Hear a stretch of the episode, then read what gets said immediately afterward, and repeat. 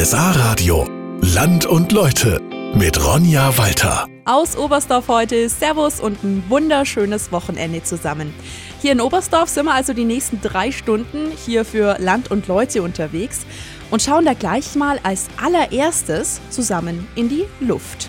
Das Allgäu gehört auf jeden Fall zu der allerschönsten Gleitschirmregionen, das kann man definitiv sagen. Ja, das sagt der Peter. Der ist eben ein Gleitschirmflieger, kommt aus dem Allgäu und sein absolutes Highlight zum Fliegen ist ganz klar das Nebelhorn hier in Oberstdorf. Für ihn sogar der beste Berg, den es in Deutschland fürs Gleitschirmfliegen gibt. Wir sprechen gleich mit dem Peter in einer Viertelstunde. Bis gleich.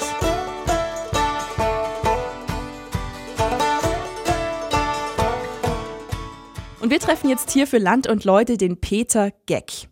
Der ist ein Gleitschirmflieger, kommt aus dem Allgäu und war sogar lange in der deutschen Nationalmannschaft fürs Gleitschirmfliegen und hat dementsprechend bei seinen vielen Wettbewerben auch schon gefühlt die ganze Welt von oben gesehen. Also er ist schon in Afrika, in Asien und in Amerika Gleitschirm geflogen zum Beispiel. Und trotzdem, er sagt, hier im Allgäu daheim, da ist es für ihn zum Gleitschirmfliegen einfach am schönsten. Und am allerliebsten startet er im Allgäu vom Nebelhorn hier in Oberstdorf. Beim Nebelhorn fängt es schon an, da ist das Starten schon nicht ganz einfach, weil das ist ein Hochgebirgsberg, wo man sich auskennen muss, auch mit Wind, Wetterlagen und so weiter. Äh, wenn du bloß runtergleitest, denkst du, ah, super, tolle Aussicht. Wenn es Thermik hat, dann kannst du auch vom Nebelhorn, das ist 2200 Meter hoch, äh, bist dann eine Viertelstunde später bist auf 2800, dann kannst du zur Zugspitzen umschauen, zum Bodensee und man ist halt komplett in eine andere Welt. Da überlegst du jetzt nichts, wer dir gestern eine falsche Rechnung gestellt hat oder wie, wie auch immer sonstiges Business. Du fliegst halt nur. Seit 30 Jahren ist der Peter jetzt schon Gleitschirmflieger und war damals auch einer der ersten, der damals hier in Oberstdorf Gleitschirm geflogen ist. Mich kannst du da schon zu den Pioniere zählen, die, die sagen, ich war vielleicht der Fünfte, wo geflogen ist in dem Tal. Da hat halt jeder geschaut noch und hat die dann gefragt, äh, von welchem Flugzeug sind sie denn abgesprungen und so. Wir sind halt vom Berg gestartet. Aber die Gleitschirme, die haben eigentlich ausgeschaut wie Fallschirm, damals wie jetzt so ein Fallschirm ausschaut. Ja, für den Peter war es natürlich damals auch toll, weil er ist nämlich auch passionierter Bergsteiger. Das Runterlaufen hat mir noch nie Spaß gemacht mit den schweren Rucksäcken damals. Und das war für mich ein Segen, dass man da dann runterfliegen kann bei ordentlichem Wetter. Der Peter ist natürlich durch und durch Gleitschirmflug begeistert. Und zwar so begeistert, dass er sogar eine eigene Flugschule aufgemacht hat. Und nicht nur er ist hier in Oberstdorf richtig Gleitschirm begeistert, es gibt noch viele andere. Und deshalb gibt es auch einen eigenen Verein hier. Welche wirklich super wichtige Aufgabe der hier hat, darum geht es später noch in der Sendung.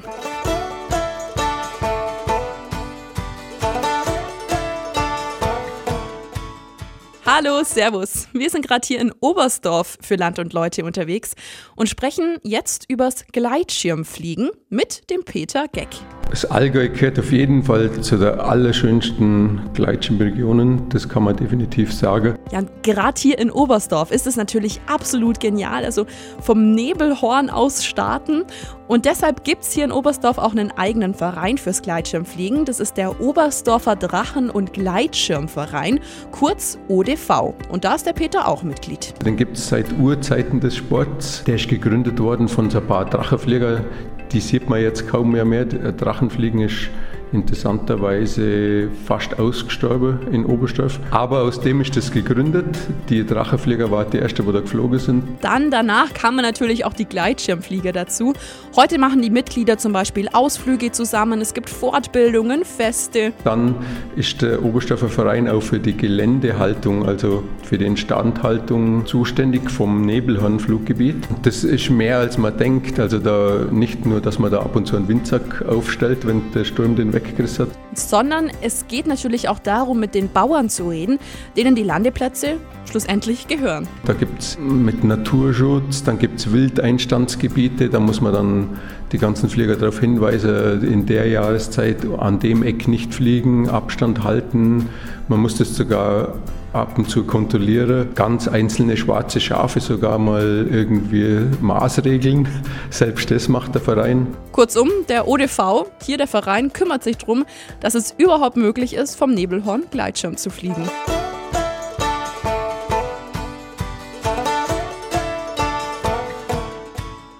Und wir sprechen jetzt hier mit Jungs und Mädels. Die machen hier in Oberstdorf einfach so eine unglaublich wichtige Arbeit. Und gerade deshalb finde ich es wichtig, dass wir heute mit Ihnen bei Land und Leute sprechen. Und zwar ist die Rede von der Bergwacht. Da habe ich mich vor kurzem mit dem Florian getroffen. Warum er gern hier bei der Bergwacht mit dabei ist? Man kann sein Hobby mit einem nützlichen Nebenamt verbinden, wo man einfach sagt, man geht gerne in den Berg zum Ski, Bergsteigen, Klettern, Hochtouren machen und hat eine tolle, nette Kameradschaft in der Bereitschaft, weil die sind alle, sage ich mal, vom Kopf her ähnlich oder gleich eingestellt und da kann man einfach auch miteinander, wenn man uns braucht, Gutes tun. Das ist einfach so das, wo ich für mich immer sage, du rennst nicht bloß in den Berg für die allein, sondern du kannst auch zwischendrin einmal irgendwelche Leute auch mal helfen. Klar, also Hobby ist es natürlich für ihn, für den Florian, aber es nimmt natürlich schon auch sehr viel Zeit in Anspruch. Weil wir nicht bloß in der Woche einen Einsatz haben, sondern bald täglich mehrere, wo du jetzt einfach während der Saison musst du einfach schauen, wie, wie, wie, bringst du das zusammen mit Familie, mit Beruf, mit der Bergwacht, mit der Freizeit, weil man muss ja auch daheim noch ein bisschen schauen, dass der Lader läuft. Und wenn man da relativ beschäftigt ist bei uns bei der Bergwacht, dann bleibt halt hinten aus weniger Zeit. Es ist ein sehr, sehr schönes Hobby, aber anstrengend. Seit 30 Jahren ist der Florian jetzt schon hier bei der Bergwacht in Oberstdorf mit dabei und macht es, egal damals wie heute, einfach unglaublich gern. Aber es war damals so und heute ist es immer noch so. Man sucht eigentlich immer nach neuen Leuten. Wenn sich einer für uns interessiert, der möchte zur Bergwacht kommen nach Oberstdorf, dann soll er einfach einmal unverfangen bei Markus unter im Büro anrufen. Dann klopft man da schon ab, wie gut kann er klettern, wie, wie gern geht er in die Berge. Wenn er zu uns zur Bergwacht kommen will, dann muss er schon Bergsteiger sein. Das heißt, er muss ein bisschen klettern können, ein bisschen Seil- und Sicherungstechnik mitbringen, Skifahrer können, Skitourer gehen können und eine Kondition mitbringen. Und wenn das Ganze dann passt, dann lernt derjenige oder diejenige, was er oder sie technisch alles braucht, um jemanden retten zu können. Und man kann auch mal bei der Bergwacht bei einem Übungsabend vorbeikommen und dann schauen, ob einem das Ganze für einen selber überhaupt gefällt. Ja, und so ein Einsatz von der Bergwacht kann natürlich auch mal richtig lang dauern. Und über einen ganz besonderen Einsatz, der damals die ganze Nacht gedauert hat, sprechen wir gleich noch mit dem Florian.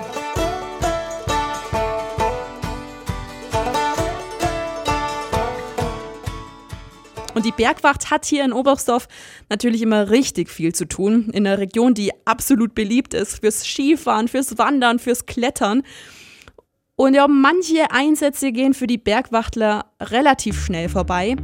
Andere wiederum, die brennen sich dann so richtig ein. Beim Florian von der Bergwacht war das zum Beispiel ein Einsatz im November vor fünf Jahren. Der Einsatz ist reingekommen, dass sich irgendjemand im Bereich Gastruben, Hannerköpfle, Rierferköpfle, Eutal, der war verletzt und kommt nicht mehr weiter. Dieser Einsatz kam dann also so um 18 Uhr abends rein. Die Bergwacht ist also hochgegangen, konnte den Vermissten aber anhand der Fußspuren im Schnee nicht finden. Und ein Hubschrauber konnte aber auch nicht kommen. Das Ende vom Lied war das, dass kein einziger Hubschrauber aufgrund vom Schneefall aus dem Unterland bzw. aus, aus Österreich zu uns hat durchfliegen können. Ja, und dann wurde es dunkel.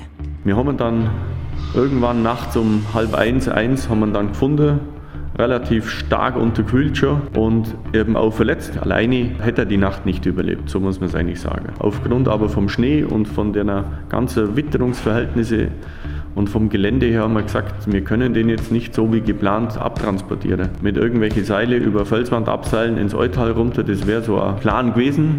Die ganze Nacht konnte also kein einziger Hubschrauber kommen. Doch dann irgendwann kam ein Hubschrauber aus der Schweiz. Bleibt einem schon im Kopf, wenn es dich friert wie ein Schlosshund. Du bist auch nass, verschwitzt und dann kommt da von Westen her so ein einsames Licht in der Früh hergeflogen. Das freut einen dann schon, dass jetzt zumindest für einen das Drama ein Ende hat. Den haben wir dann auch relativ gut dann versorgt mit dem Doktor von uns über Nacht, dass er halt bis dahin auch überlebt. Und Maschine hat ihn dann in der Früh um halb sechs dann ins Krankenhaus geflogen. Und wir waren dann alle irgendwann bis in der Früh um 8 Uhr daheim. Völlig durch, völlig durchfroren. Und Sie müssen sich jetzt mal vorstellen, die Bergwacht macht es ja ehrenamtlich und manche von den Bergwachtlern sind dann nach diesem Einsatz, der die ganze Nacht ging, ganz normal zum Arbeiten gegangen. Der Einsatz ist für alle gut ausgegangen. Wir haben den gesucht, wir haben ihn gefunden. Er war echt gut beieinander, er hat es überlebt und von uns sind auch wieder alle gesund heimgekommen. Das ist sowas, wo du sagst, für das übt man es, für das ist man auch gern bei dabei, weil es eine nette Kameradschaft ist und zur Not kann jeder auf einen anderen zählen.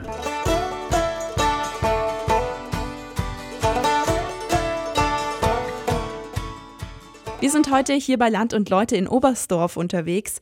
Und Oberstdorf ist natürlich eine absolut geniale Wanderregion. Und eine Wanderung möchte ich Ihnen deshalb jetzt auch ganz besonders ans Herz legen.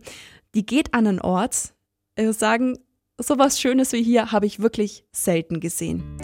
Und zwar ist dieser Ort der Christlesee. Und wie Sie da hinkommen, beschreibt uns jetzt die Marie-Louise Hehl aus Oberstdorf. Der Christlesee liegt südlich von Oberstdorf, das sind so circa 5, 6 Kilometer zum Laufen. Oder mit dem Bus oder mit Taxi oder Wanderwege. Gibt es zweierlei Wanderwege auch. Die Wanderung dauert so in etwa anderthalb Stunden, ist auch einfach zu wandern.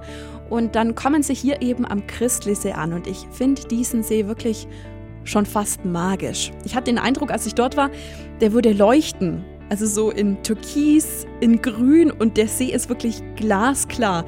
Dann schwimmen noch so ein paar Wildenten drin rum, es gibt Fische und auch sonst, abgesehen jetzt von dem See, die Aussicht hier ist echt genial. Also der See liegt im Trettachtal, außenrum ganz hohe Berge. Und noch was anderes macht diesen See ganz besonders, weil baden können Sie in diesem See trotz Top-Wasserqualität nicht. Der See liegt auf über 900 Meter ungefähr, also gut 900 Meter, hat anscheinend fast das ganze Jahr die gleiche Temperatur, nicht mehr wie 4 bis 6 Grad, also vielleicht bei dem, dass er jetzt auch 10 Grad hat und gefriert durch das auch nie zu, weil viele Quellen im Boden sind. Das heißt, es kann außenrum wirklich komplett verschneit sein, Meter hoch Schnee und trotzdem ist der Christlesee nicht zugefroren. Die Marie-Louise kennt sich übrigens so gut mit dem Christlesee aus, weil Sie hat an dem See so ziemlich eigentlich ihr ganzes Leben verbracht. Warum? Sie erzählt uns gleich die Geschichte in der Sendung. Bleiben Sie dran.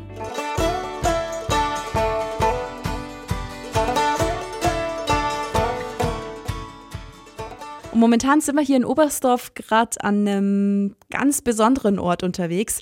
Servus vom Christlesee. Und ich habe es gerade eben in der Sendung schon mal kurz erklärt.